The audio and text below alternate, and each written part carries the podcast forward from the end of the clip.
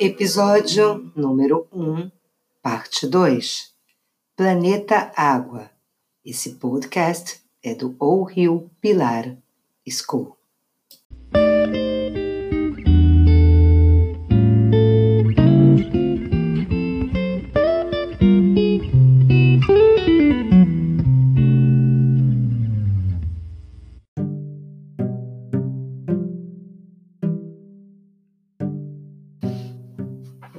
Planeta Água.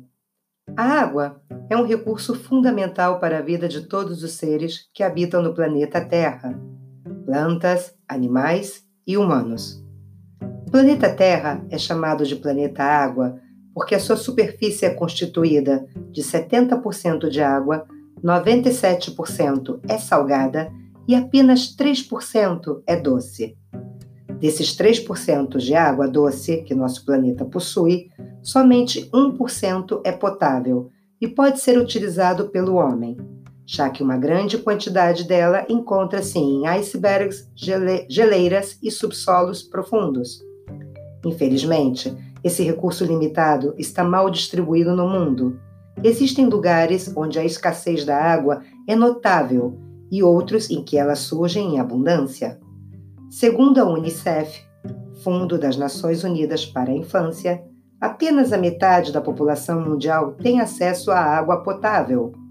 A composição desse líquido precioso está sendo modificada. O homem, principal depredador e poluidor, passa, passou a interferir com a agressividade na natureza e ainda não se conscientizou da importância da água como bem esgotável. A necessidade de uma política educacional é iminente para evitar os maus usos e abusos por parte da população mundial. Já foi dito que a água é o ouro azul e que no futuro as próximas guerras entre países não serão travadas pelo petróleo, nem pela religião, mas pela soberania da água no planeta. Quando algumas nações detêm poder sobre a água de outras, as consequências podem ser desastrosas. À medida que a população mundial cresce e esse elemento essencial à vida se torna escasso, tornando-se alvo de cobiça, os conflitos aumentam. A água pode ser a seiva da vida, como também geradora da morte. Isso depende unicamente do seu uso racional.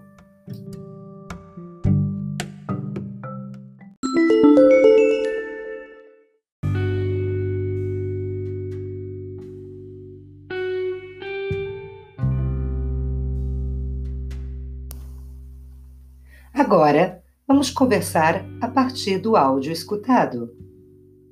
Número 1. Um, como a água chega até as nossas casas?